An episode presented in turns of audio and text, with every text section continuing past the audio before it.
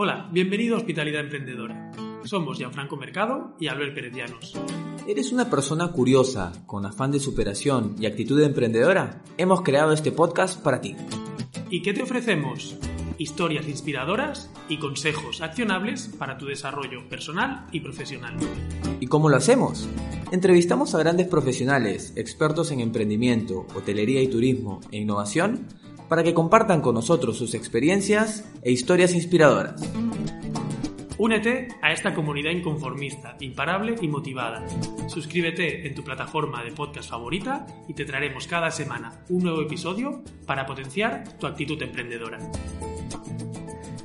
Bienvenidas y bienvenidos una tarde más, eh, tarde aquí a los que estamos conectados desde, desde España o desde Europa. Muchísimas gracias por estar con nosotros nuevamente. ¿Cómo estás, Albert? ¿Qué tal?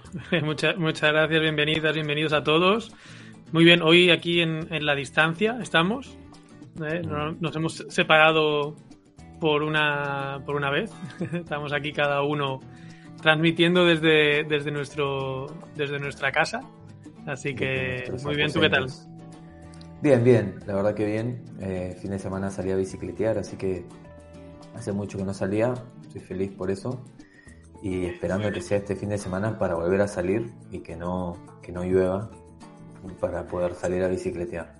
Sí, eh, ahora tenemos que, que, esperar que pase esta temporada de lluvias para volver a coger la bici, al menos en mi caso, pero bueno, con muchas ganas. Sí, sí, sí. Alberto ha decidido quedarse obviamente en casa para estos próximos tres episodios, ¿no? Los últimos tres que nos quedan. Ya estamos acercándonos al final de la temporada. Eh, porque tú también en cualquier momento eh, da luz clarís, eh, así que tienes que estar ahí cerca a casa. Eh, así que bueno. Sí, ahora ya hasta final de temporada, los tres episodios que quedan, estaré por aquí cerquita. Espero no tener que irme corriendo en mitad del episodio. Espero poder terminar, terminarlo, terminarlo bien. Pero bueno, aquí sí estamos más, más cerca y también dando prioridad a lo importante ahora. Así que. Mm. Allá vamos. Sí, sí, sí. Lo bueno es que esto se puede hacer en remoto, ¿eh? Sí, y que hemos practicado bastante para poder hacerlo. Llevamos ya unos meses con ello. ¿A quién tenemos hoy, Gianfranco? ¿Con quién vamos a hablar? Em, hoy vamos a hablar con Rita Varga, CEO de RaiseUp.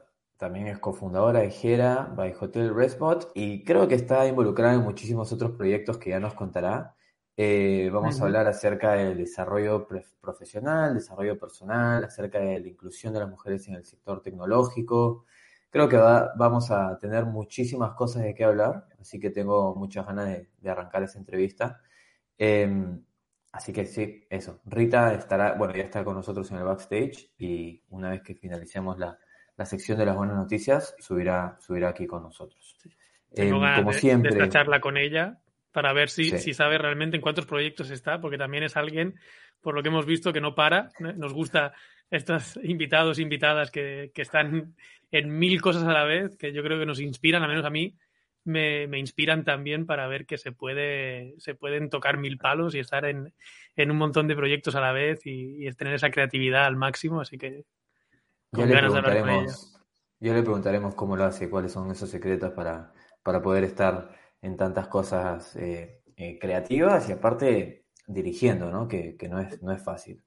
Em, como siempre, eh, a los que están conectados y conectadas hoy en, la, en el live, en la transmisión live, ya sea en LinkedIn, en Twitch o en YouTube, pueden participar con sus preguntas, con sus comentarios. Nosotros estamos aquí atentos y lanzaremos las preguntas para Rita cuando las tengan, o para nosotros o para quien sea. Así que están bienvenidos y bienvenidas a participar, porque de eso se trata este espacio, de que todos compartamos. Em, y los que nos escuchan o los que nos quieren escuchar en otro momento, estamos en las plataformas de podcast, como siempre, Spotify, Apple Podcast, eBooks, Google Podcast, casi todas las plataformas de podcast que hay en el mercado, ahí estaremos. Y nos pueden encontrar en las redes sociales, Facebook, LinkedIn, Instagram, Twitch, somos arroba hospitalidad emprendedora y en Twitter, arroba Emprende Podcast. Compartan esta transmisión, compartan los enlaces, eh, nos gusta compartir el aprendizaje, es para eso que ha sido creado este espacio y contagiar la actitud emprendedora, así que no se olviden de, compartir, de darle like, de comentar, hagan, hagan su magia. Sí, denle, al like. Y una cosa que no pedimos, mira, Gianfranco, voy a decir, una cosa que no pedimos, que suelen pedir todos, es eh, darle la campanita, las notificaciones. Mm, no. Has estado viendo mucho, YouTube. Porque nosotros promovemos lo contrario, ¿no? Desactiva, desactiva las notificaciones, céntrate en lo importante. No vamos a pedirte, pon las notificaciones. Ah, síguenos, síguenos, y cuando tú te, pongas este momento, ¿no? Para ti, para tu aprendizaje, que nosotros seamos prioritarios en ese momento de aprendizaje. Claro, búscanos. Síguenos para, para, ver de qué, compartimos. Pero no te pedimos notificaciones, no. En tu momento, entra, ahí estamos nosotros. Cuando tú decidas. Qué, bien. Me gusta, ¿eh? Me gusta. Está bien, ¿eh? Te he visto bien. Fino, fino. Hay que ser coherente con lo que decimos, ¿no? Hay que sacar las notificaciones en el móvil y tal. No te vamos a poder pedir que te pongas la notificación en YouTube para que te salte todos los miércoles cada nuevo episodio que lanzamos. Eh, así que bueno, arrancamos, arrancamos. Venga, vamos a darle energía positiva ahí, trae a nuestro amigo para levantar esto, para empezar con, buen rollo y con, y con positivismo.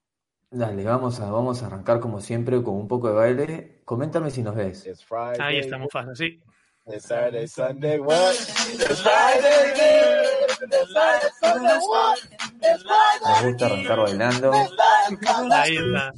Ah, fui al, al branch electrónico, pero no pude hacer el, el paso. No. no. Me olvidé, me olvidé. Ahora me acuerdo que era. Bien, Ahí está. Energía positiva que nos trae Mufasa para empezar y arrancar este, este episodio. Venga, Gianfranco, ¿qué nos traes hoy de, energía positiva, de noticia positiva? De energía positiva, de noticia positiva. Arranco yo bien. Entonces, el día de ayer fue el estreno de un documental eh, que ha filmado, producido, escrito un amigo mío que se llama ¿Mm? Voy a compartir un, vídeo mientras voy hablando también. Eh, el documental fue filmado en Barcelona durante eh, la pandemia. Se llama, dime cuando lo veas, por favor. ¿Lo ves ahí? Ahí lo tenemos ya, sí. Bien, se llama La Soledad de Gaudí y va de hacer un paralelismo poético entre la vida del arquitecto y genio Gaudí y la sociedad catalana durante el confinamiento. Cuenta la historia de individuos y comunidades locales de distintos orígenes y socioculturales, etcétera, reflejando la esencia de la vida y la muerte. Yo vi el documental ayer en el estreno en, el Sun Cine Fest en Cinemas Girona y la verdad que fue muy impactante, fue muy emotivo, piel de gallina en un, par de, momentos del documental porque te hace acordar de, cómo era Barcelona hace nada, poco más de un año y estábamos todos en esta situación.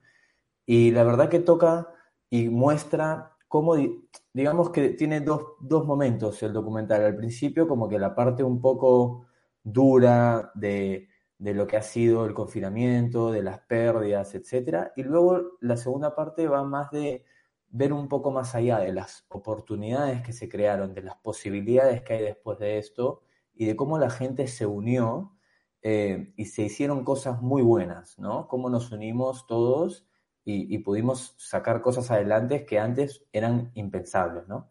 Em, así que bueno, yo recomiendo a todos que vayan a ver La Soledad de Gaudí. Y bueno, particularmente para mí también esto fue una buena noticia porque uno de los proyectos que salieron en el documental es el proyecto del hostel social que hicimos nosotros en Suite Accommodations, que durante el confinamiento estuvimos hospedando a personas en estado de sin hogar en Barcelona. Y eso fue uno de los proyectos que, que salió en el documental. O sea, en verdad yo conocí a Tássilo porque él fue al, al, hostel a filmar y bueno, a partir de ahí eh, creamos una relación y lo vi trabajar durísimo en este documental, lo hizo todo él y, la verdad que está muy bueno. Se los recomiendo a todos eh, porque no, no se enfoca solo en, en pandemia, sino más en lo que hay después de ello, ¿no? Y, y te abre una reflexión a pensar eh, aquí, por ejemplo, que esta parte era el universo, a pensar un poco más allá y ver cuáles son las posibilidades que pueden salir de, situaciones adversas como esta. Así que esa es la buena noticia. El estreno de La Soledad de Gaudí. Pues nos la pondremos en la agenda para, para ir a verla. Creo que, apareces por ahí, ¿no? ¿Has hecho tus, tus pinitos en el mundo del cine? Sí, ayer tuve 50 segundos en la pantalla grande ahí hablando acerca del proyecto. Me estrené. Soy George Clooney 2. pues ahí la iré, iré, a, verla también. Por favor, y cuando quieras, te, cuando quieras te dejo mi autógrafo. Genial. Pues la noticia que, traigo yo esta semana es, eh, va relacionada con el deporte y habla de mm. Mireia Rodríguez, que se ha convertido en la primera mujer en disputar un partido masculino de balonmano. Eh, este oh, fin de semana pasado em, eh, disputó un, partido de balonmano masculino senior con el balonmano Albacete. que milita en la segunda división territorial castellano-manchega. Es la primera vez que una mujer participa en un partido eh, oficial eh, en la categoría con, el equipo masculino. Y además, eh, Mirella se estrenó marcando un gol. Así que también tiene. Pues va, a marcar ese hito, ¿no? De ser la primera mujer que anota en una liga masculina.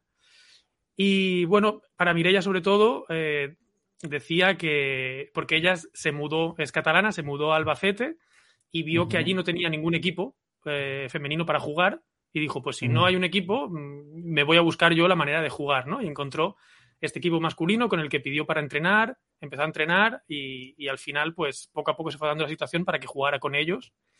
Y Mireia decía que ojalá lo que haya hecho, eh, lo que ha hecho ella sirva para abrir puertas, ¿no? Y que en otras ciudades, en otras categorías, otras chicas también puedan disputar competiciones con hombres Em, para que así ninguna mujer se quede sin, lugar, ¿no? No tenían equipo, pues yo me, lo, me creo la situación para poder jugar con ellos. Así que desde aquí nuestro, para nuestra enhorabuena para Mirella. Por esa iniciativa de, no quedarse con las manos cruzadas, ¿no? Y, decir, o con los brazos cruzados, y decir, bueno, no hay equipo para mí, pues no juego, sino de buscar, buscar la manera. Y también creo que eh, enhorabuena al equipo, ¿no? Eh, por, tener esa apertura de mente y, entender que, que Mireia podía jugar al igual, a la par con ellos, bien por el gol. Ah, también relacionado a eso, me parece que hace poco la Federación Internacional de Balonmano, creo que Balonmano Playa, eh, ya de eh, cambió los estatutos. Voleibol playa, voleibol playa, balonmano, ¿sí? ¿Sí? playa. Era volei. Ah, cambiaron los estatutos en cuanto a los uniformes y ya no obligan a que los uniformes de las mujeres tengan que ser bikinis, sino que pueden ser eh, shorts eh, y bueno, eh, sacando un poco el, sexismo en, los uniformes de los deportes, ¿no? Que me parece también casi ahí muy de la mano con lo que estás comentando, así que dos buenas noticias en el deporte nuevamente. Sí. Y ahí pues vamos a traer aquí arriba ya a Rita al escenario para hablar para hablar con ella de estos y muchos más temas.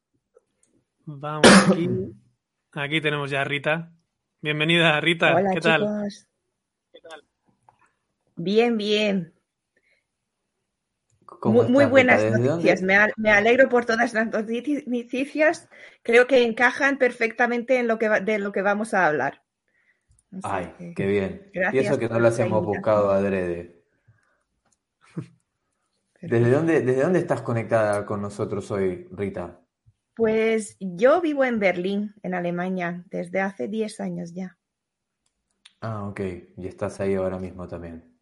Sí, sí, sí.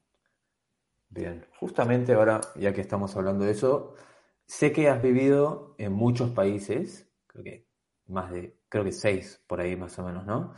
Eh, sí. ¿Cómo crees que esta, esta experiencia de vivir en distintos países, no sé a qué edad saliste de tu país, eh, sé que eres de Hungría, no sé a qué edad saliste de Hungría, y, cómo ha influido esta experiencia de vivir en países distintos en tu vida profesional? ¿Qué, qué es lo que has aprendido a través de, de, esta experiencia de ir mudándote en tantos países? Porque seis es un montón. Sí, es un poco lo mismo que con los idiomas. Yo siempre intento aprender el idioma donde vivo también, pero, pero también para tener más em, la cultura absorbida dentro de mí misma a través de, los idiomas, de la lengua. eh, también. Y para mí es lo más importante de conocer otras culturas, otros puntos de vista, otros, em, e, otras experiencias que la gente tiene. Y entonces me ayudó, creo que, lo más en tener empatía por los mm. demás.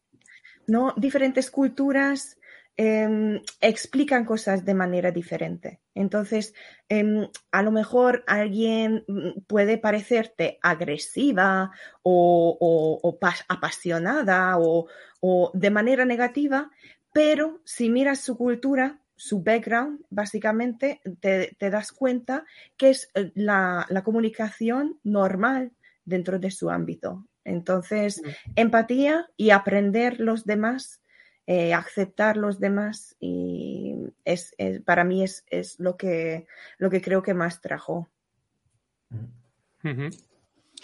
Y antes de empezar ya a hablar un poquito más a fondo sobre varios, varios temas, para quien no te conozca y para tener un poco, ponernos en contexto ¿no? de tu situación, ¿cómo has llegado hasta aquí? Eh, ¿Cuál es brevemente tu, tu carrera de vida, tu, tu camino hasta, hasta llegar aquí? Sí, mm, bueno, em, siempre me considero la, viajadora eh, eterna. Empecé a viajar y vivir en otros países cuando tenía 13 años. Eh, viajaba sola, pasé un año en Alemania, de hecho, em, sola.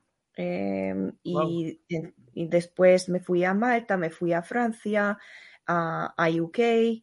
Em, y después a España y ahora en Alemania.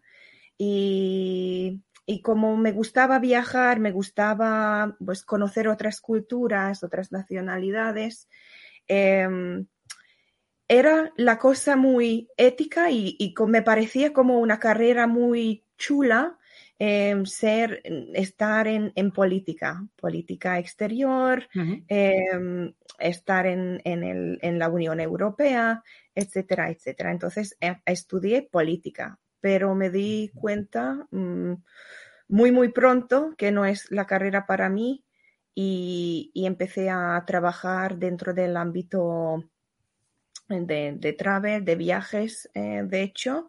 Em, mi primer trabajo era vender alojamiento, o sea, vender habitaciones en trenes que venían desde, por ejemplo, Alemania, de Praga, de, diferentes países. Venía el tren con los turistas. En su día no había muchos portales de reservas. Entonces pasamos por el tren, vendimos las habitaciones y, nos llevamos 12-20% de, de comisión por cada venta y se veía que yo llegaba a la estación de trenes detrás mío, japoneses, um, de, de los Estados Unidos, una cola de turistas que incluso los turistas miraron y preguntaron, oye, ¿y, esto qué es? ¿Qué grupo es?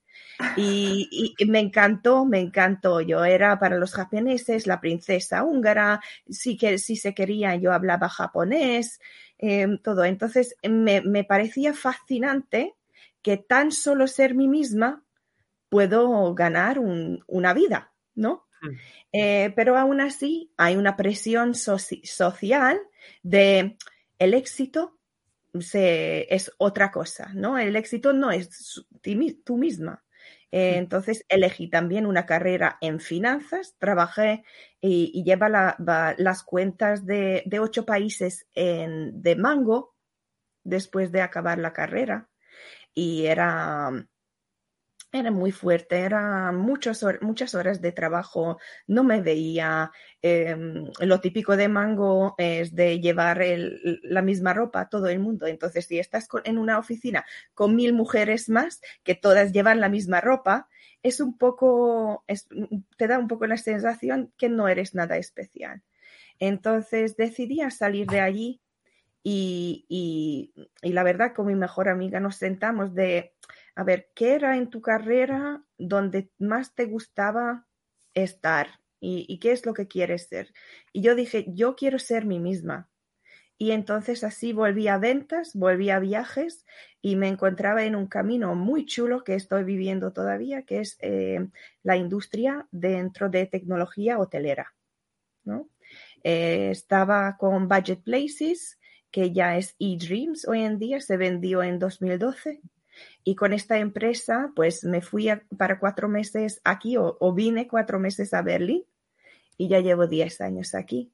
Eh, trabajaba en distribución, o sea, tecnología de distribución, revenue management, em, eh, todo dentro, dentro de, la tecnología y recientemente, hace tres años, eh, formo también parte de Gera by Hotel Respot, que es un, un, un tool de, eh, inteligencia artificial para hoteles, restaurantes y, agencias de viajes para responder, entender y convertir reservas a través de email.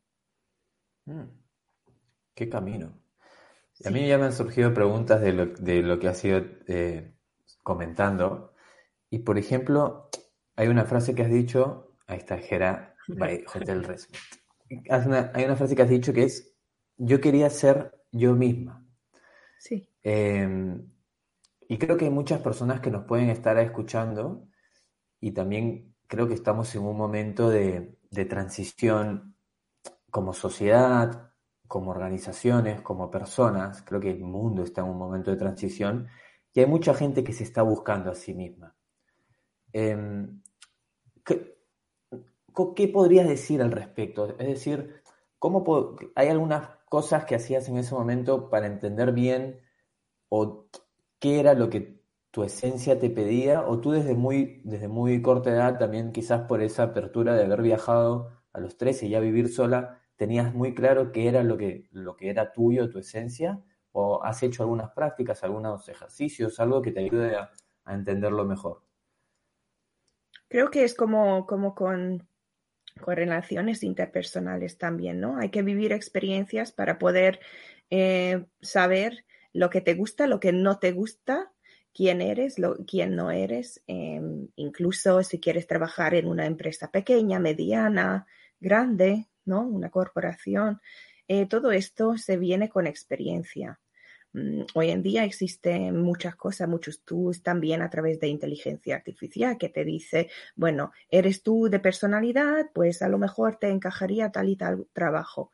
Em, pero realmente se vino a través de experiencia y lo, mucho tiempo veía como un privilegio que tengo, ¿no? De que yo quiero dar a yo misma pero, pero es, el, es el objetivo, como tú dices, el mundo está, está cambiando y, no quiero, no quería encajar en algún sitio, quería ser un, un, valor añadido para cualquier organización a donde voy, con mi personalidad. Y quería que la organización a donde iba o la posición que iba a coger me empodera y no es que me mira, vale, pues tú encajas allí, mm, es el tipo de ropa que tienes, es la manera de que, como quieres, ah, tienes que hablar, etcétera, etcétera, ¿no?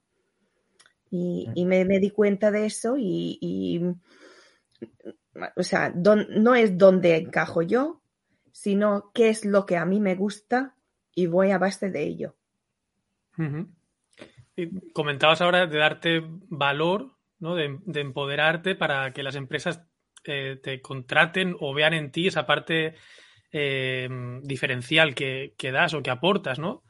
¿Qué, crees entonces tú que es, algo importante o cuáles son las claves a día de hoy para que cada uno de nosotros tenga en cuenta en, ese desarrollo profesional para encontrar ese valor extra que podemos ofrecer? Eh, ¿Hacia dónde crees que debemos de enfocarnos? Mira, yo, yo tengo un, también un workshop, es uno de mis proyectos también. Em, el, workshop se llama I am remarkable, ¿no? Que yo brillo y dónde brillo.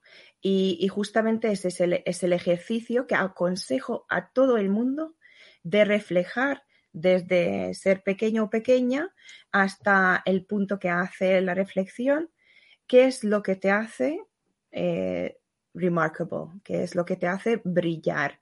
Eh, puede ser algo personal, puede ser algo profesional y hacer un listado de, vale, es estos son mis puntos fuertes. Em, yo he vivido esto como un, pequeño TED Talk a ti misma, ¿no?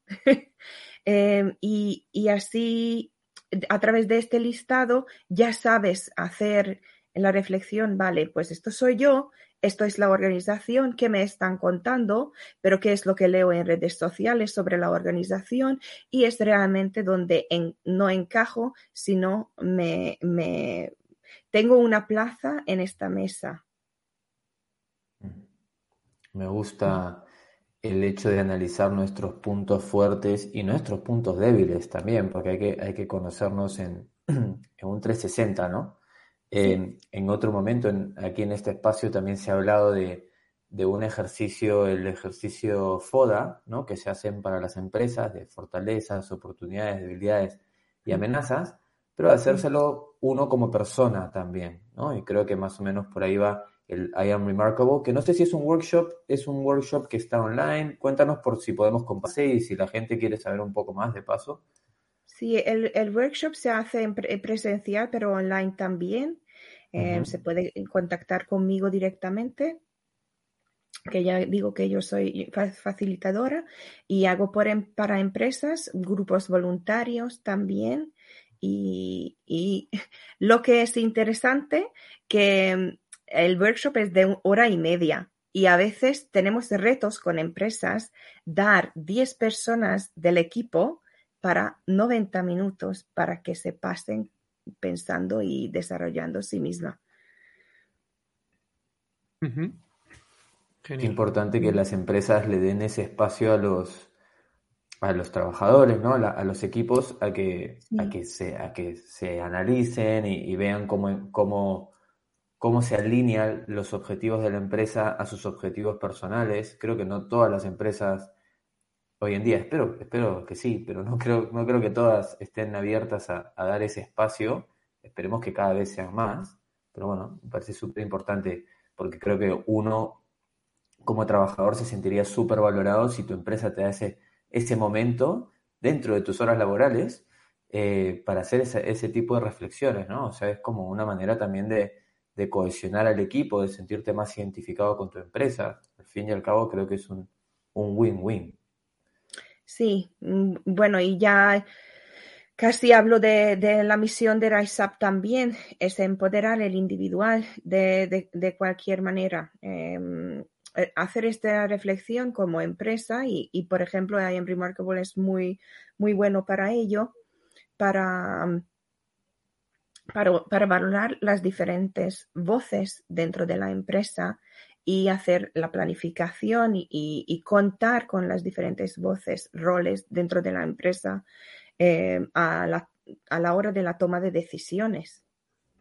¿no? y, si hacemos este, esta reflexión, comunicamos también, los líderes, em, los CEOs de las empresas también entenderán los retos que tenemos cada uno o cada una dentro de la empresa entonces, se, nos ayuda también formar eh, futuros planes y, a través de ello, simplemente por empoderar a un individual, se, se mejoran los resultados hasta 35%, solamente porque yo te doy el poder de dar tu opinión.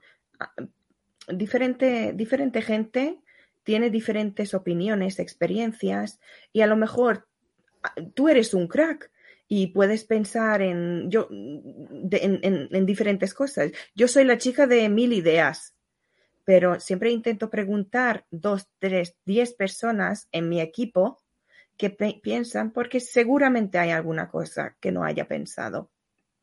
¿No? Y esto mejora los resultados increíblemente. Y ahora que mencionabas a RaiseUp, eres CEO de, de RaiseUp precisamente. ¿De dónde sale la idea? ¿Dónde surge la idea de RaiseUp y cómo ayudáis a los profesionales del sector? ¿Cómo, lo hacéis? Sí, pues hace tres años eh, tuve mi hija y cuando estaba embarazada, todo, el mundo sabía que yo soy una chica de, de carrera, ¿no? Yo voy para adelante, para adelante. Eh, pero a la hora de quedarme embarazada, todo el mundo me dijo, bueno, allí se te acabó la vida, ya verás tú, nunca vas a tener una otra oportunidad que ahora te quedas en casa. Pues hay que ver que yo dentro de dos meses de, después de, de parir ya estaba trabajando y montando mi propia empresa. Eh, pero claro, había diferentes percepciones o, también solamente porque vengo de Hungría y, habían comentarios, ¿no? Y, y, siempre tenía los mismos retos, siempre eran los mismos comentarios y retos a la hora de subir en la cadena, ¿no? Y, y pensaba, si yo tengo estos retos, seguramente que mil mujeres más tendrán estos retos, ¿no? Y, formé un, grupo voluntario dentro de LinkedIn y preguntando y ser, eh, estaba súper abierta sobre mis preguntas, mis reflexiones, ¿no? Y, y, la gente, no solamente mujeres, se relacionaban con mis preguntas, con mis experiencias. Dentro de un mes éramos 350, dentro de dos meses 750 y ahora mismo, después de dos años eh, pasado, somos más de 7000. Eh, no solamente mujeres, eh, sino hombres y de todos los eh, backgrounds y, y géneros, em, aptando por el éxito dentro del ámbito laboral para eh, diferentes grupos subrepresentados, empoderar el individual a través de educación, mentoría y desarrollo profesional. O sea, no sé, no sé cuál de los dos mencionó de, desarrollo o, lo que hay que llevar para, para lo que hay que llevar a la organización. Hay skills, hay habilidades que puedo llevar en mí misma, que soy yo, ¿no? Soy Rita. Pero hay cosas que puedo aprender, cómo a liderar, cómo a ser un mejor líder, em, cómo a organizarme mejor, eh, cómo a, manejar como una mujer eh, muy, muy ocupada mi tiempo para poder sacar cosas, poder sacar tiempo para atender, cómo puedo hablar en público. Yo tengo mucha, mucha, muchos nervios a la hora de hablar, pero iba practicando, practicando hablar con profesionales y ya se mejoró. Y, en eso estamos intentando ayudar, pero también nos dimos cuenta que solamente a la, educar no es suficiente para cambiar si no estamos eh, consultando con empresas eh, sobre diversidad e inclusión y, ayudándoles en sus objetivos a nivel mundial. Mm. En relación a estos skills y, al, en temas formativos, ¿no? en, cómo aprendemos estos skills, hay muchas veces hablan de habilidades blandas, ¿no? que quizás no son tan blandas porque son, son difíciles realmente de, de obtener también, creo que son las más difíciles, y también a veces son muy intangibles. Y por ejemplo, la vez pasada coincidimos en, una publicación eh, de una persona que tenemos en, nuestra red de LinkedIn en común. Em, y se hablaba acerca de la empatía, o sea, más o menos iba por ahí el tema de la empatía, salud mental, pero, pero iba en la empatía dentro del, entorno laboral, eh, que también hace un, hace un rato lo mencionaste, ¿no? Que para ti uno de los aprendizajes de haber vivido en, tantos países diferentes es haber desarrollado una sensibilidad, una empatía hacia otras culturas. ¿Podemos eh, enseñar a desarrollar empatía? Porque a veces parece que falta empatía en los lugares de trabajo y más aún cuando hablamos de comunidades eh, subrepresentadas, de, comunidad, de minorías, eh, que es un poco también el trabajo que hacen ustedes en Raise Up. Entonces, ¿Cómo se puede enseñar la empatía en los entornos laborales? ¿Cómo podemos eh, practicarla, fomentarla, entrenarla eh, en eso, en entornos laborales? Escuchar. Escuchar y tener conversaciones que a veces no son agradables, ¿no? Curiosidad y escuchar. Em, con esta historia también que, acabas de comentar también, ¿no?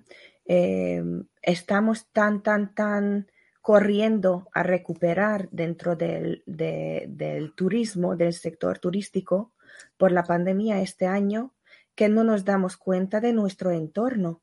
O sea, yo voy cambiando 2020 y 2021 porque estamos corriendo a un, a un speed que, que no, no, paramos, ¿no? Entonces, como un líder, es, era un gran aprendizaje para mí también poder parar y preguntar, oye, ¿cómo estás? Pero realmente, ¿cómo estás? ¿No? Y, y, y escuchar, no solamente, vale, pues voy a hacer el, el survey este o la encuesta esta porque me obliga a la Unión Europea. No, yo me siento con cada empleado una hora, una media hora durante un mes para saber qué es lo que podemos mejorar y cómo se sienta la gente. Porque si no, vamos a perder, vamos a perder nuestros trabajadores. Mm. Que mucha gente piensa que, estamos en una situación que no podemos elegir a dónde ir a trabajar. Pues ya te cuento que me comentan los hoteles que viene uno ya diciendo, bueno, pues el otro me paga eh, 20 mil más. Si no me, no me das el mismo importe, me voy al otro. Ya está. Y así estamos eh, con las empresas. Entonces, hay que poder escuchar, saber escuchar y no solamente hablar y, adaptar después de, haber escuchado. Claro, si no, ¿para qué preguntas si no vas a adaptar, no? Mm. Luego queda como, como que estuviste hablando como una pared. sí. Yo te voy a hacer una pregunta eh, personal, Rita, o sea, una inquietud personal que tengo, porque has comentado que en el momento ese que fuiste madre, ¿no? Viste a lo mejor los problemas que tenías o las trabas que tenías en aquel momento para compaginar con tu, con tu carrera. Eh, yo voy a ser padre ahora en breve. Em, ¿Cómo hiciste a nivel personal para compaginar eh, tu vida personal y profesional en ese momento? y que no sé si algún, tienes algún consejo o algo que me puedas compartir. No te rayes. Esa es buena. Bueno, tampoco, tampoco se tiene mucha elección, ¿no? O sea, ya viene, ya viene. No, no podemos parar el proceso, ¿no? Em, uno, que por eso entré al proyecto de Gera, porque yo llevaba ocho años en home office, o sea, trabajando desde mi casa, pero cuando me quedé embarazada, de, repente mi jefe me dice, bueno, cuando ya vuelves de la maternidad te vas a la oficina y yo, mm, ¿pero por qué? Y, me dice, bueno, porque teniendo un bebé en casa, ¿qué vas a hacer? Y yo, pues nada cambia, nada cambia. Entonces, entonces, no es que no, no tenía la elección, pero digo que yo me voy con una empresa que apoya que soy madre, ¿no? Em,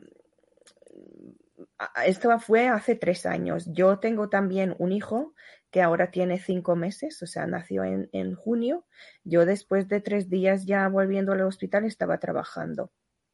Eh, menos mal, el cambio y la diferencia era que en 2020 todo el mundo se sentó, no solamente yo con mis ocho años de trabajando desde casa, todo el mundo trabajó desde casa. Entonces, si algún, en algún momento apareció un, niño o una niña o y aquí lloraba todo el mundo, eh, era, era aceptable y que siga aceptable y que sigas siendo, siendo orgulloso de que eres padre. Porque es, es también muy gracioso, porque a veces tengo conversaciones eh, con, hombres específicamente que dicen, bueno, yo volví a la oficina porque ya tú sabes que con los niños no se puede trabajar y de repente aparece uno y se me da el otro y tengo dos, dos hijos y se da el, el, el, el, otro cuenta que yo no tengo elección. Entonces es como, como a, a hacer aceptable de, de, que yo llevo mi, mi, todo mi ser a la conversación y no solamente la profesional. No sé si, esto sirvió de, consejo.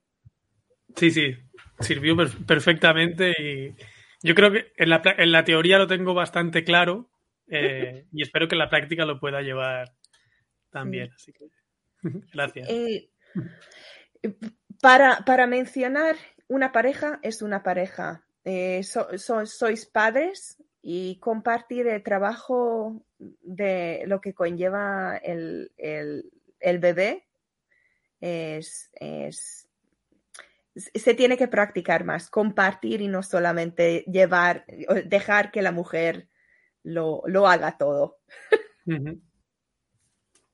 Eso es importante. Eh, y más aún, bueno, creo que hoy en día, pero siempre, ¿no? Pero ahora también hay más facilidades para que trabajemos desde casa, nos podamos quedar, bueno, depende de la industria en la cual trabajemos también y, y las facilidades que nos den en el trabajo, pero creo que compartir esas responsabilidades desde el principio es, es clave. Bueno, lo hablo desde, desde la inexperiencia igual, ¿no? Pero lo, lo comento. Em, ah, Rita, creo que querías decir algo. Ah, bueno, que también tengo la suerte, o sea, yo tengo, yo tengo la suerte que mi pareja ahora se tomó un año para empoderar a mí que haga lo que yo, eh, que a mí me, importa en mi carrera. Dejó su lado aparte y está ahora dando una vuelta con los niños para que no haya eh, ruido. Qué grande. Creo que eso se debería de, normalizar, ¿no? El hecho de que no, no solo la mujer tiene que dejar su, su, carrera aparte, sino que es algo que se, como decís, ¿no? Que es entre dos y esa responsabilidad hay que llevarla entre los dos y los dos hay que ceder un poco, ¿no? En, en las expectativas que tenía, podías tener antes o cualquier cosa así. Gracias, sí, básicamente. Mm. Y si hablamos del sector hotelero, también está, está para que nos adaptemos a las horas de, de, los padres, madre y padre, de que hay, hay horas de guardería y no, y por ejemplo, ahora se, se, está cambiando mucho en Alemania, no tener desde, o sea, 12 horas de, de, día laboral dentro del hotel, sino hacer 5 y luego hacer 5 y, adaptar un poco flexibilidad, dar un poco de flexibilidad a, los padres para que no haya tanta presión a, una o, al otro, ¿no? Mm. Quizás adaptar el adaptar, creo que, bueno, Desigual es una de las primeras empresas que lo ha hecho, no sé si a todos los niveles, mm. pero creo que por ahí también iremos a, bajar la, la, cantidad de horas que estamos en el, en el trabajo, quizás eso también mm permitirá esa conciliación familiar y profesional que, todos queremos. Al final eh, la quieren todos, no solo los que, los que son padres o madres de familia. Em, hay un, uno de los temas que, sé que en los cuales estás involucrada entre tantos proyectos, em, que es el, y lo has mencionado ahora, ¿no? El tema de la, de la inclusión em, y, por ejemplo, especialmente de la inclusión eh, de las mujeres en el sector tecnológico, en la tecnología, em, algo que se ha hablado, por ejemplo, nosotros estuvimos hace poco en, el Tecnotel Forum en Barcelona y fue uno de los temas de los cuales se habló. Em, y aquí yo voy a compartir un dato que leí preparándome un poco aquí para, para la entrevista, que es un reporte elaborado por la UGT, eh, en colaboración con la Vicesecretaría de la Igualdad en el 2020, o sea, hace muy poco. Y el reporte dice que eh, hay unos datos que confirman conclusiones efectuadas por la UNESCO que las mujeres son 1,6 veces más propensas que los hombres a reportar la falta de habilidades como una barrera para el uso de Internet o de las nuevas tecnologías, que existe una gran brecha digital en la mm. adopción de las nuevas tecnologías en cuestión de género. En la adopción, seguro que una vez que la adoptan, eh, el tema va igual. O sea, todos aprendemos seguro cada quien a su ritmo, pero no creo que el género influya en cómo aprendemos. Pero ¿por qué crees que existe esta brecha en la adopción de nuevas tecnologías? Eh, si, o sea, según también este estudio, la brecha de acceso a, las tecnologías ya ha sido superada, dice que ya ha sido superada, no lo sé porque hay que ver los estudios también, em, pero ¿crees que se, que se basa principalmente en una falta de acceso o, o por ahí eh, también en, como has dicho tú, por ejemplo, antes las creencias que te decían a ti, ¿no? Cuando ibas a ser madre, no, que no vas a poder, que no sé qué, que no sé cuántos, que al final son creencias limitantes de los demás, que tú no dejaste que te influyan, pero quizás pasa lo mismo en temas de tecnológicos. ¿Cómo, cómo, ves ese tema tú? Pues la percepción. Eh, aquí yo lo que escuchaba que combinando mi teléfono, había un, un plazamiento de aquí de, la manzana. Em, ¿qué, es el, ¿Qué es tecnología?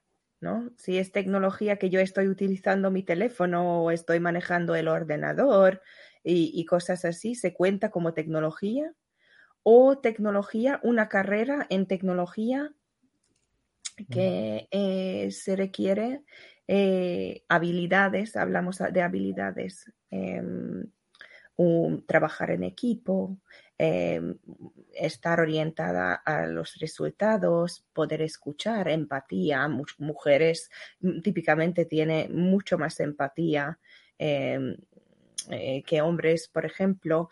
O sea, existe esta, esta brecha entre, o sea, el, hueco entre qué es, la qué es lo que pensamos que es tecnología y realmente lo que es la tecnología. ¿no? Mm. Y allí si miramos las habilidades que hace falta para trabajar en tecnología y se, llega a, a, enseñarlo en la escuela, en la universidad, en, la educación antes de, entrar al, al, mundo laboral, ya el cambiando el chip se tendría, se tendría mucho más flexibilidad o, la mujer se vería mucho más en una posición dentro de tecnología. ¿no? Yo me considero una mujer de tech. ¿He hecho coding? No. Mm, yo, yo toda mi vida trabajaba en ventas o manejando cuentas, ¿no? Pero soy una mujer en tecnología, entiendo de qué se habla, entiendo combinar diferentes procesos de llegar de A, y B y cómo los procesos eh, se conectan para llegar a un mejor resultado. Mm, también trabajo en tecnología. Mi pareja trabaja en tecnología, pero no es desarrollador, hace testing, que es otra. O sea, hay que conocer y hay, mm. hay mucho más enseñanza y educación, falta de educación para ver lo que son los diferentes roles dentro del sector.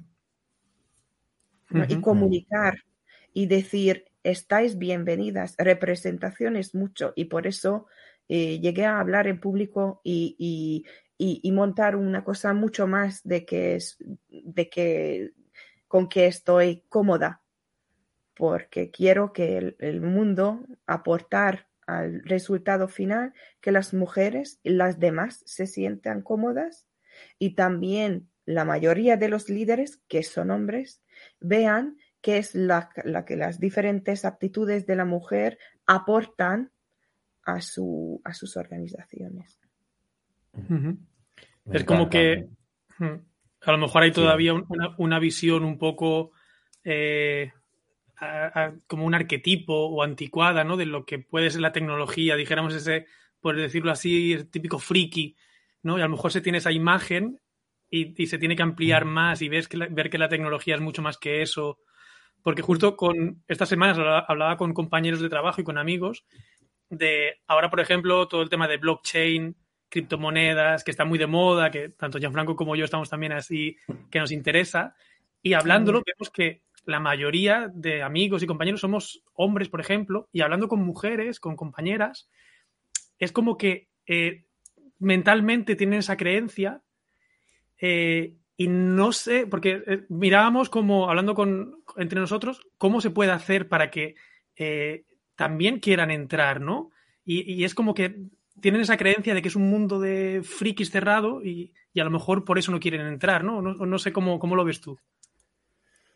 Estar abierta, estar abierta a entrar a algo desconocido y salir de su, de tu, comodidad no es alguna cosa típica para mujeres. Entonces, claro, si, si, si tú no estás dispuesta de, de, aprender algo nuevo o salir de tu comodidad, eh, es, más difícil a, entrar a un mundo nuevo pero te puedo enseñar miles de más, que es también importante, representación, miles de mujeres que sí que están interesados en todo lo que sea blockchain, que sea cripto. Eh, tenemos una serie liderada, un podcast liderada por una mujer que, se, se, trata de cryptocurrency en, en, el mundo turístico. ¿Cómo se llama ese podcast? Vamos eh, nosotros. DK, DK, DK. Ah, lo vamos a buscar. Nos gusta. Puedes mencionar otros podcasts en este espacio, que aquí se trata de compartir, no pasa nada. Em, está, en inglés, eh, pero también si estáis buscando eh, Maribel Esparcia, que es la cofundadora de European eh, Sustainable Hospitality Club, también es educadora de blockchain. Mm. Genial, la buscaremos, muchas gracias. Em, estoy muy de acuerdo contigo, que no, porque tuve esta conversación no sé mucho con mi pareja acerca de estas diferencias, que, em, que las mujeres no se sienten cómodas, como dices tú, saliendo de esa zona de confort y, creo que va, bueno, nosotros en nuestra reflexión ahí tirando conversación, va mucho en cómo, cómo, cómo criamos a las, a las mujeres diferentes de los niños. O sea, de cómo tratamos a las niñas diferente de los niños, cómo protegemos más a las niñas que a los niños. Va desde ahí que no las empoderamos en esa crianza a, cometer errores, a hacer cosas un poco más salvajes, quizás, ¿no? Como que, ¿no? La niña, la princesita, el niño, el salvaje, ¿no? Y, luego todo eso como que va influyendo en, cómo pensamos luego de adultos. Aparte estaba leyendo ahí un libro que era relacionado a eso y por eso salió la conversación y justo iba de eso, de que es por, o sea, no es que no quieran, sino es como que es común. La, educación de, los niños es, muy importante también. Mm, el año pasado me preguntaban qué es lo que mi hija quería de, para su cumpleaños y dijimos que quería Lego. Pues le regalaron dos sets de Lego uno de Blancanieves y otro de Ana y Elsa de tal, todo rosa, todo, todo lila, ¿no? ¿Y, ¿Y qué hace la niña? Pues monta unos vehículos increíbles, bellos, de dragones, de, del espacio, de cosas de que digo, mira, tan, tanta creatividad, no sé de dónde sale. Eh, bueno, papá es matemático, como comenté, pero Em, pero claro, em, hay que dejar que los niños experimenten eh, de su manera y, también empujar. O sea, cuando yo veo que mi hija está montando estos vehículos y, airplanes y coche y lo demás, digo, mira, va, va, va, tú ves allí miramos si, si, si, te gusta más, si no, pues cogemos otro camino pero hay que dejar que, nuestros hijos nos lleven y empoderar allí ya, ya desde pequeños. Qué importante eso, muy importante. Voy a compartir, Ay, perdón, quiero compartir una pregunta, una pregunta que sale de, la audiencia.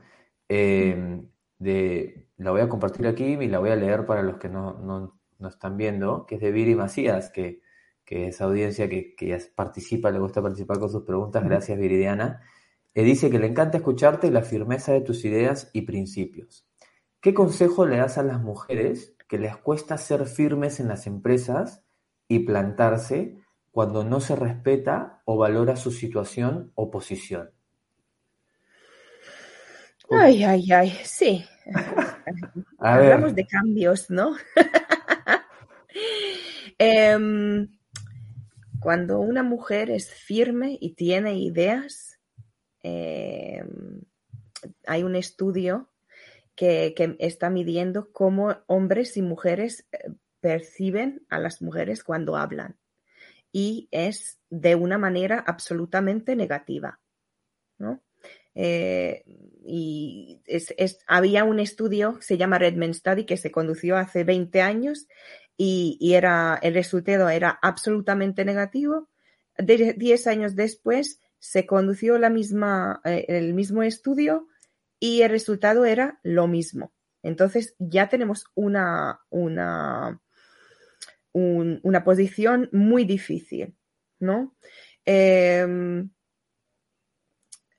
número uno, una, lo que se tiene que hacer también, eh, la reflexión, cómo yo como persona percibo a los demás y si yo, cuáles son los biases, cuáles son las, las diferentes cosas que percibo yo de la otra persona cuando habla y especialmente cuando es una mujer y, poder cambiar el chip si, si, la percepción es negativa. O sea, practicar lo que quieres conseguir tú misma, básicamente.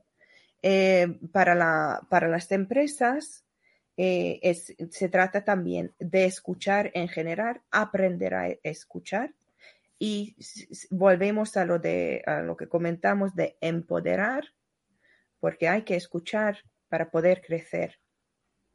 Y si, y si, no, y si no consigues eh, con, con tu empresa,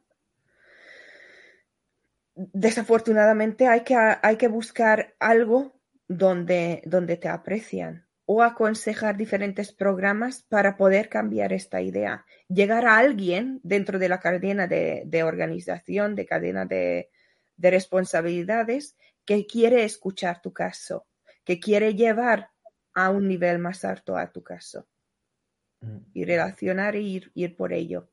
Y si ya no hay otra, pues hay que, hay que cambiar. Mm. Porque tanto quiero que todo el mundo esté inclusiva y diversa y tal, no, nunca voy a poder tener un 100% de éxito. ¿Viri te sirvió? Ahí no lo comentará. Si no, que tire otra y, y si no, le, invitamos a que conecte contigo, me imagino, obviamente, por LinkedIn y, y, que, y que te pregunte también, porque sé que eres una persona súper abierta y con, muchas ganas de aportar. Hablamos de Tecnotel, no sé cuánto tiempo tenemos. Hablamos de Tecnotel donde, donde faltaban mm, las mujeres, ¿no? Para hablar, para dar su opinión. Y, y se comentaba que las mujeres se quejaban. Y escucho mucho, especialmente de España, que, que el problemática de inclusión y empoderar a la mujer dentro de la organización viene de las mujeres. No. Em, son los resultados que mencioné, que hasta 35% más de revenue podemos conseguir si somos inclusivas no solamente se trata de géneros, sino de nivel socioeconómico, de discapacidad eh, mental y física, acceso a educación, eh, hasta la manera de comunicarse, ¿no? Eh, yo soy extroverta, pero yo trabajo, vivo con, muchas personas introvertidas, introvertidas o introvertas. Introvertidas. Introvertidas. Introvertidas. Y, y, claro, eh, tienen otro punto de vista, tienen otro, otra experiencia que, que nos que tenemos que, que, pensar como un valor añadido. Mm. Y, y, hay que cambiar el, el, chip dentro del sector, tener estas conversaciones incómodas y poder decir, pues hoy en mi panel no quiero tener cinco hombres, Em, fulano que me estás pagando, sé que me estás pagando por un puesto, pero me gustaría que me mandes una mujer. Me gustaría que me mandes un junior, porque tiene otro punto de vista y me gustaría escuchar su punto de vista. Y así podemos cambiar, no solamente en eventos, sino dentro del sector en general. Si hablamos de tecnología o si hablamos de, del sector turístico. Aparte hay que saber notar que en la diversidad eh, está la creatividad, la innovación, ¿no? Como dice, las distintas perspectivas es lo que nos trae diferentes maneras de ver las cosas. Eh, y ahí es donde nace la riqueza de la creatividad, creo yo, de la diversidad. Así que eh, apuntemos por ello también. O sea, como ver al final si, si sabemos venderlo, porque al final todo hay que, hay que vender la idea, ¿no? De, como dices, 35% de los resultados, eh, o sea, hay una mejora en el 35% en, sobre los resultados cuando, cuando empoderamos a las personas a que opinen, a que comenten, cuando aceptamos la diversidad dentro de nuestros equipos. Así que bueno, esperemos que, vayamos apuntando hacia ellos, no solo en nuestro sector, sino en, en todos los sectores y en todos los ámbitos. Yo quería hacerte una, pregunta, volviendo un poco a tu, a tu carrera, a la parte tecnológica. Hemos hablado de RaceUp, pero no hemos hablado de ERA todavía. Y eres cofundadora de ERA, que es una inteligencia artificial que, por lo que he leído, es capaz de leer emails, ¿no? De, que, de peticiones de reservas, cancelaciones, cotizaciones, etcétera, contestarlos casi automáticamente, eh, incluso meter las reservas en el PMS y las cancelaciones.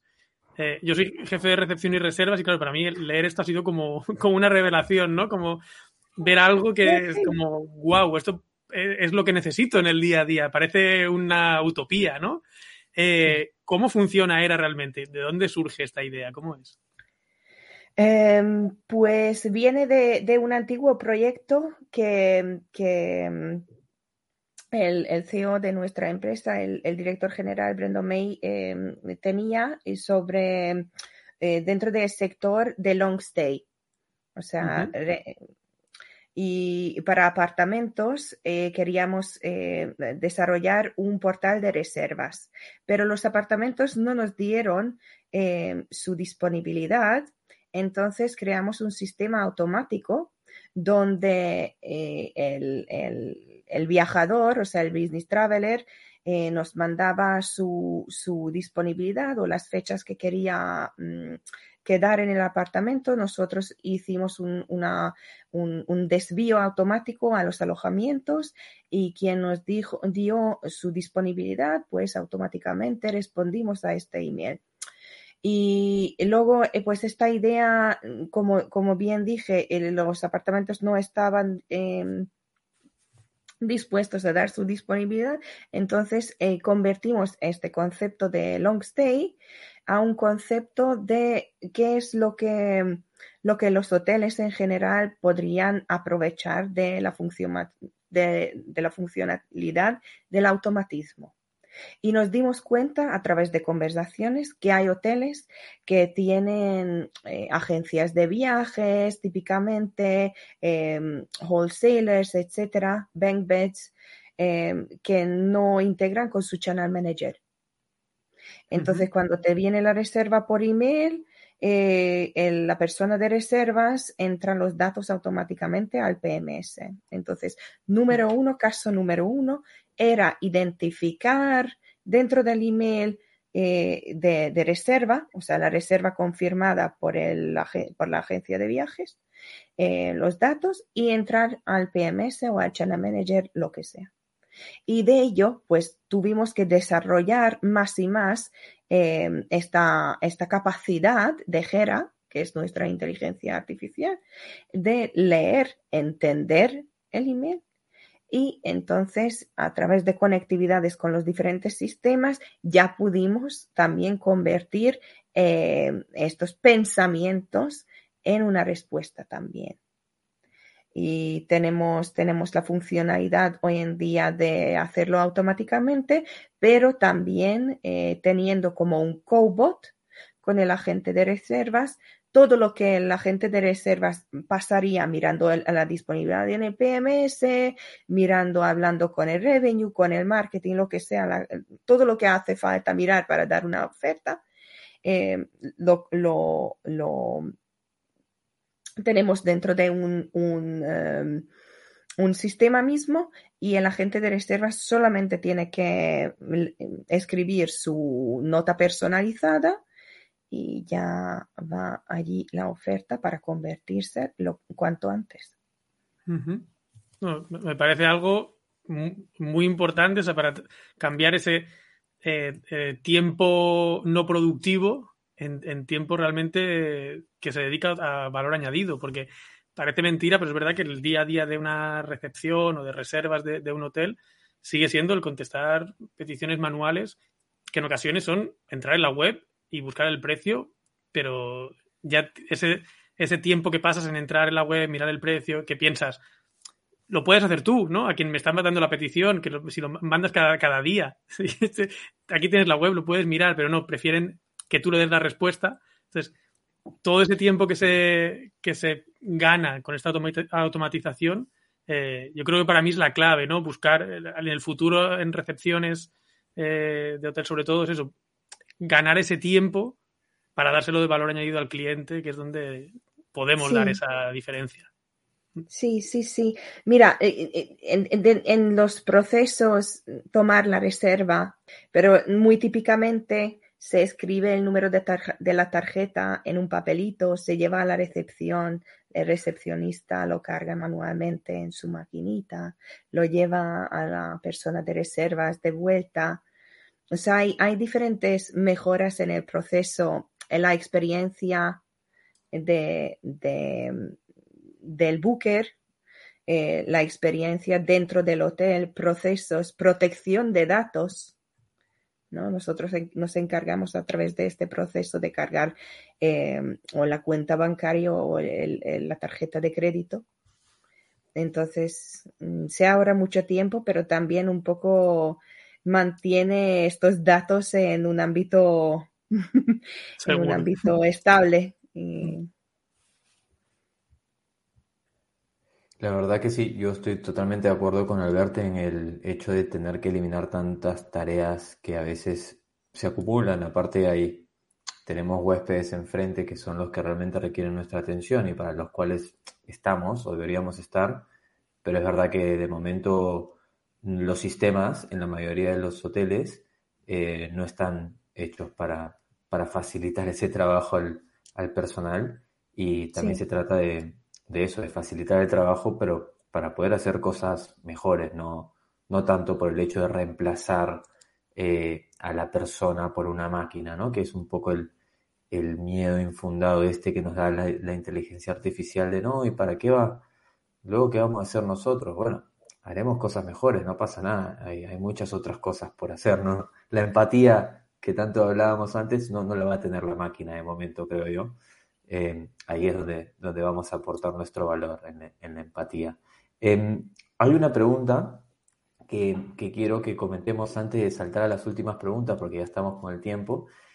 Em, sé que tienen una, eh, una serie de, charlas eh, con la comunidad de Revenue Hacks, que antes de, antes de conectar también comentaste que es todos los miércoles. Y viendo un poco los temas que habían eh, tratado últimamente, vi que en un evento presencial, eh, hace, hace poco, creo que fue el, primer evento presencial, me parece que tuvieron después de tiempo, no lo sé, pero eh, se discutió acerca del, actual problema de la falta de personal en la industria del turismo y la hotelería, que es algo que nosotros comentamos hace unos cuantos, unos cuantos episodios aquí también en Hospitalidad de Emprendedora, porque es algo que se está comentando mucho en en el, nuestro sector, en LinkedIn, todos hablan casi, casi de, este tema, ¿no? Em, ¿Podrías comentarnos un poco cuáles fueron algunas de las conclusiones que salieron de estas charlas en cuanto a esta falta de, personal y cómo, cómo podemos hacerle frente a este, a este nuevo desafío? Eh, bueno, son muchas cosas que comentamos ahora también durante nuestra charla, ¿no? Mm, siempre en Revenue Hacks, eh, quien nos conoce, el, tema hacemos, o sea, el show hacemos en inglés. Eh, pero somos bastante directos y, y, bastante, damos nuestra opinión siempre directamente sobre temas serios. Y, hablamos mucho de dinosaurios de la industria, ¿no? Dinosaurios del mundo hotelero que, los líderes del sector tienen mucho ego. Y esto es dentro de la, de, la empatía.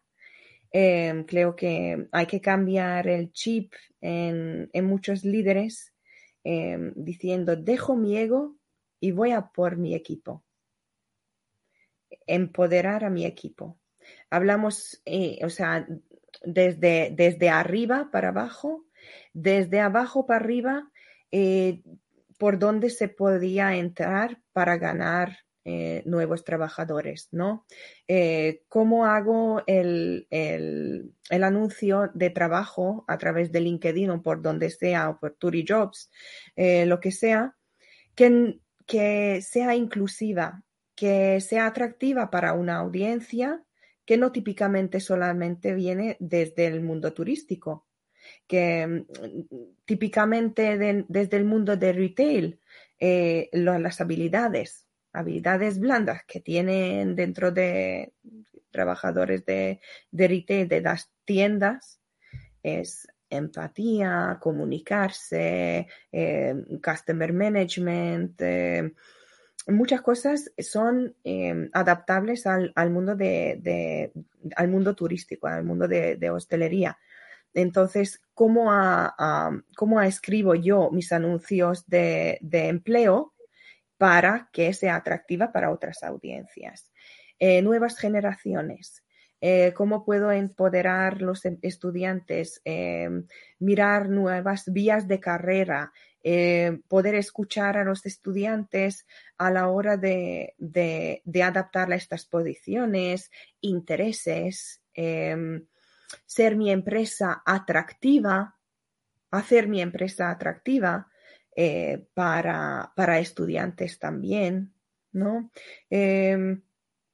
Son muchos puntos de donde, donde cambiar el chip y tiene mucho que ver con la diversidad e inclusión. Me ha gustado lo que, lo que has hablado de dinosaurios, porque me he acordado, creo que fue Jimmy Pons, no sé si a lo mejor me equivoco, pero diría que fue Jimmy Pons quien en el episodio habló de los empresarios entre empresarios y empresarios, que decía que eran los empresarios, estos empresarios dinosaurios, ¿no?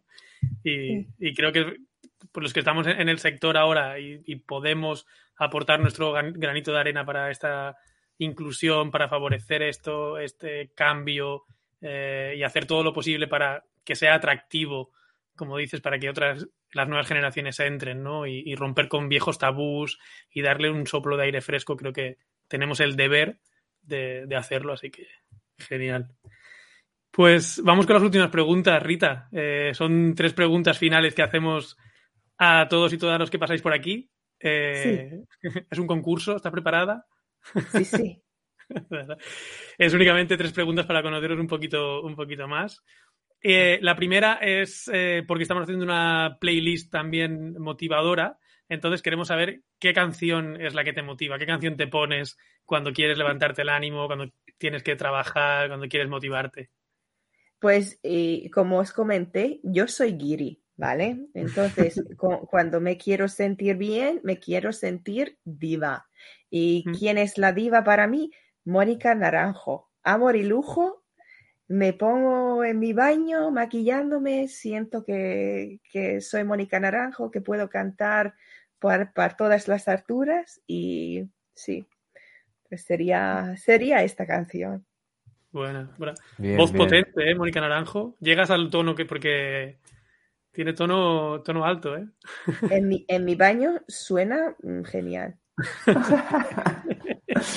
La añadiremos entonces a ese playlist eh, que ya está, está tomando un color diverso también nuestro playlist con, con este nuevo, esta nueva canción, así que gracias. Em, la siguiente pregunta es acerca de hábitos. ¿Qué hábito em, de los que has incorporado en tu vida eh, te ha hecho desarrollarte más, ya sea en temas personales o profesionales? Pues suena muy básico, pero como trabajo desde casa, tener una rutina por la mañana es un hábito que tenía conscientemente que implementar en mi, en mi mm. día a día. Porque al principio, os comento, em, había una hay una percepción sobre trabajando desde casa, que no estás trabajando. No, yo hmm. me levantaba, cogía el teléfono y tal y como estaba, me pasaba todo el día sin comer ni nada porque estaba trabajando. Ahora me implementé, o sea, me implementé una rutina por la mañana, cambiarme lo básico, porque si no, no, no, no me doy cuenta y el día pasa sin, sin tenerme cuenta. Y, no, y, esto es lo, lo más peligroso y, y, lo más malo para el cuerpo, para la salud mental y física que puede haber. ¿no? compartimos la, la, importancia de una rutina matutina. ¿eh? Eh, mm. Seguro más cuando estás trabajando desde casa, pero creo que para, para todos. El hecho de empezar tu mañana con un, eh, un tiempo para ti también, ¿no? Mm. es un momento de reflexión o lo que cada quien quiera, pero a nosotros nos gusta, somos fans de la, de la rutina de la mañana. Con, con hijos es difícil, será difícil, pero es manejable. Lo intentaré. Esa fue para ti, Albert. Lo intentaré, sí, sí. Y ya la última para terminar, Rita, eh, ¿qué es para ti la actitud emprendedora? ¿Qué es lo que, lo que queremos transmitir desde, desde aquí? Pues hablamos también salir de tu zona de, de confort, ¿no? Salir de, yo me di cuenta como emprendedora que tenía que tener muchas habilidades que no sabía que tenía, ¿no? Nunca pensaba que podría sacar una página web hasta que me encontré en una situación que no tengo nadie a mi lado que puede hacer este trabajo por mí. Hacer hasta los Instagrams, eh, social media, todo, todas estas cosas. Eh, hacer, hacer, manejar las cuentas personales, todo esto es un, o sea, yo pensé, tengo una idea, tengo un concepto, lo convierto en un plan de negocio y arrancamos.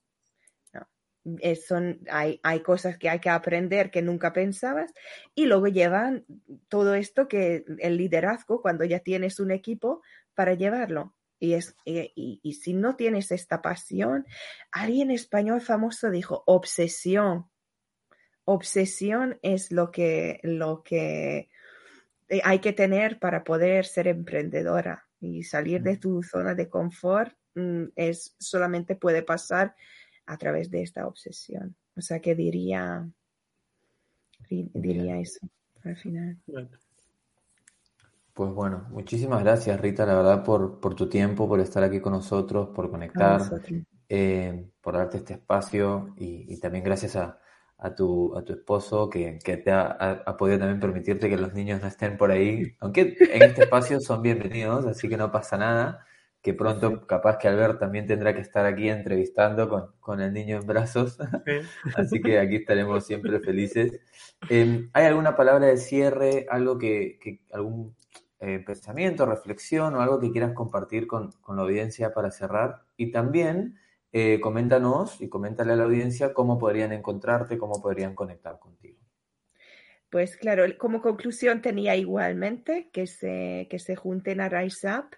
Eh, están todos bienvenidos. Eh, nuestra mesa es diversa y están todos bienvenidos. Quien quieran em, conectarse con el mundo turístico o, otra de tecnología.